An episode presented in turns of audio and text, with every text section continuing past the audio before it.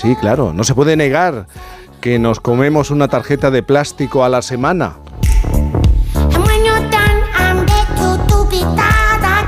No, no podemos decir que nos guste comer plástico por placer, pero la realidad es que sin querer lo hacemos. Estos días estamos muy alertas sobre el vertido de pellets producido en la costa atlántica y el posible efecto en nuestras vidas, nuestra salud y hasta en nuestra dieta. El Ministerio de Agricultura y Pesca ya ha dicho que el consumo de marisco es seguro, pero esta catástrofe ambiental no recuerda que vivimos en un mundo plastificado, para lo bueno y lo malo, ¿eh?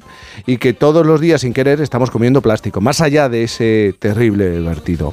Mario, ¿hasta qué punto esta realidad nos, nos está afectando día a día? Pues mira, hoy vamos a hacer un ejercicio de datos que no necesitábamos, no, no porque no sea necesario conocerlos, sino porque no deberían ser reales.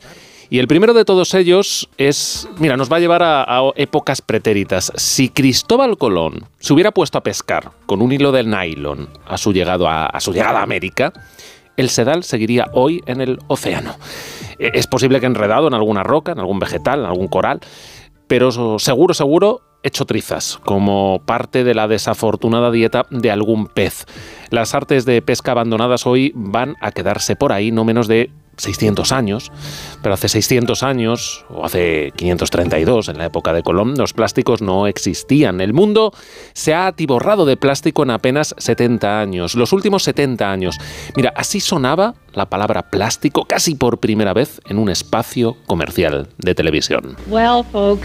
Christmas is already becoming a memory, but the new year is right upon us. Es casi año nuevo de 1953. Escuchamos a Kate Smith, una estrella de la radio que tenía un programa en la NBC por aquel tiempo.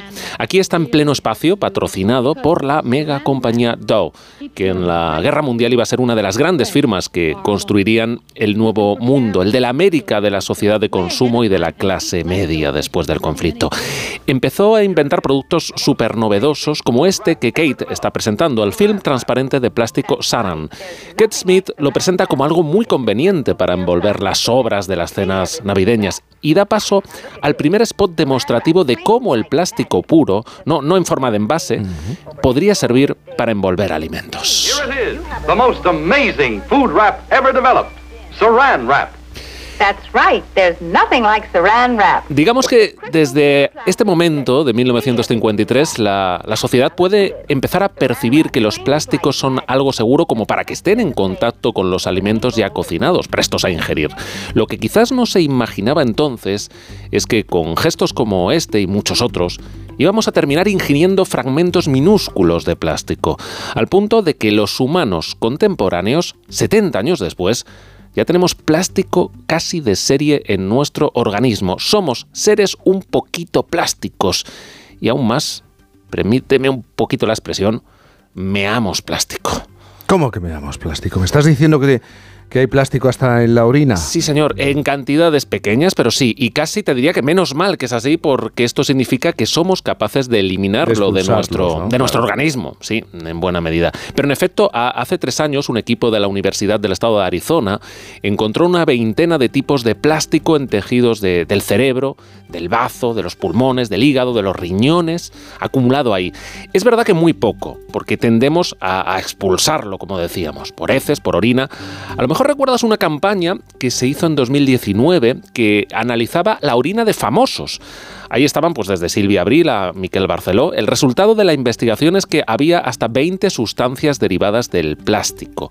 17 de ellas metabolitos de eftalatos presentes en envases, en concentraciones de unos 40 nanogramos por, por mililitro. Ya, pero esto bueno, bueno, no tiene que ser. Bueno, no es, desde luego, no es un buen síntoma de, lo que estamos haciendo. Europa ya ha metido mano a algunos de estos compuestos y se han rebajado muchísimo los umbrales seguros a los que podemos exponernos, según se van haciendo más estudios y, se va sabiendo más sobre los efectos en la salud de, exponerse a ciertos plásticos que tengan esa capacidad ¿no? para acumularse en el organismo. Mira, los, los padres, yo creo que sabéis bien del bisfenol A, ¿no? que, tuvo que desaparecer primero de los biberones y en España ya se ha prohibido en, en, envases de, alimentos porque hay serias sospechas de que afecta a nivel hormonal e inmunitario, especialmente en la infancia. También están prohibidos los flatos, eh, pero en el radar hay, hay muchos más componentes y sobre todo aditivos que se añaden a ciertas matrices del plástico, que es un poco lo que ahora preocupa del vertido de pellets que están llegando a las playas de, de Galicia y del Cantábrico. Del desastre ambiental, yo creo que no hay ninguna duda, mm. pero ¿sabemos realmente si hay riesgo para nuestra salud, la salud del ser humano? Bueno, eh, por ahora tenemos indicios porque conocemos el etiquetado de los sacos que contenían los pellets, ¿vale? Y la ficha técnica del producto. Y con eso podemos deducir que hay ahí Primero, eh, polietileno como base. En sí mismo eso no es tóxico, pero va encapsulado en esas bolitas con otros aditivos. Uno es un estabilizante para que no le afecte la radiación del sol y, en mucha menor cantidad otros, uno de los cuales sí que es dañino por ingesta, puede provocar eh, reacción en contacto con la piel y es tóxico para el medio acuático. ¿Quiere decir esto que los pellets son tóxicos y no se pueden tocar? Bueno, pues no exactamente, pero hay que tener precaución porque la acción perjudicial para las personas va a depender, por ejemplo, de si se fragmentan, ¿no? Si se forma un polvillo que se pueda tocar o inhalar o de si se comporta de otra manera una vez liberado en el mar. Así que hay que esperar, yo creo, a análisis con más detalle de las sustancias reales que se están liberando y en qué concentración en, el mar, en las playas y cómo se va comportando con el tiempo. En general, la afectación para la salud humana suele ser a largo plazo, en grandes cantidades y dependiendo de, de también cada persona, ¿no? de su vulnerabilidad. Pero si esto lo trasladamos a otros seres vivos, la cosa sí que puede ser fatal ya mismo. Por ejemplo, en, larvas puede acabar con ellas o alterar su crecimiento y desde luego, bueno, está el daño físico inmediato, ¿no? Si peces o, aves devoran las bolitas, pueden sufrir heridas en su tracto digestivo, infecciones, atascos, pueden tener esa sensación de saciedad, no comer y morir de inanición. A lo mejor recuerdas la imagen de un pez con, la boca llena de pellets, que ha circulado también estos días, pero que es de otro accidente que ocurrió en Sri Lanka con plásticos hace dos años, un vertido en lo que fue la mayor catástrofe ambiental de las últimas décadas en ese país. La cuestión es que si los peces al final sobreviven, parte de estos microplásticos terminan en sus tejidos permanentemente. Y eso se lo comen otros peces. Y esos otros peces son nuestro pescado.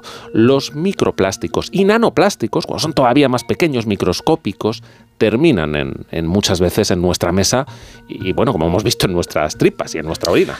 Y claro, esto nos lleva al dato que no necesitábamos que es el de la tarjeta. Eso es lo que has mencionado al principio, el dato que no necesitaba tu estómago. Un estudio de la Universidad de Newcastle y de Dalberg, encargado por WWF, vino a concluir hace unos años que cada semana nos comemos el equivalente a tragarnos una tarjeta de plástico de 5 gramos. Esto es verdad.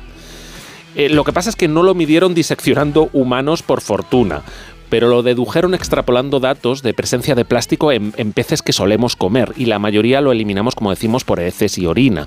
Yo esta semana he preguntado a distintas personas, expertas, un poco por este estudio, y bueno, son obvias las limitaciones para hablar, a ver, con rigor de esos 5 gramos, esa tarjeta que nos comemos todas las semanas, pero es que nuestra exposición también es cierto, puede ser aún mayor entre lo que inhalamos o el contacto cutáneo con nanoplásticos. En esto hay mucha incertidumbre, ¿eh? igual que en, en lo de los efectos a largo plazo. Hay indicios de que la acumulación de microplásticos y la exposición a insecticidas está adelantando un poco la pubertad conforme a un estudio de la Universidad de Granada.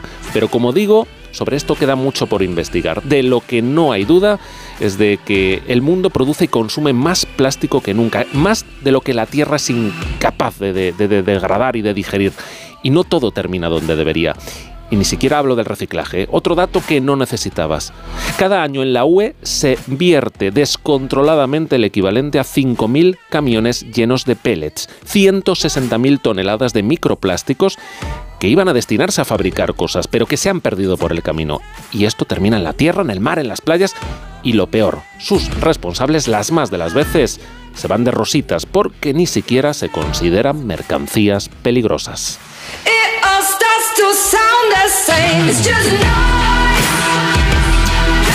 Sabes que no nos dejas tranquilo, ¿no?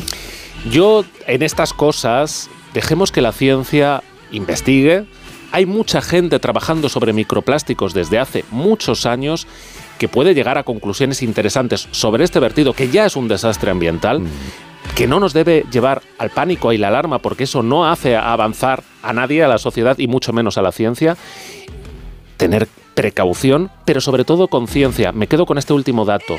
Es un desastre lo que ha pasado en Galicia, pero no es nuevo y llevamos años exponiéndonos a sustancias que podrían no tener que estar en el medio ambiente, que no deberían estar ahí, que incluso la ley las persigue, pero que siguen siendo un problema a nivel ambiental y seguramente, y ahí pongo eh, pues todas las cautelas también para la salud humana.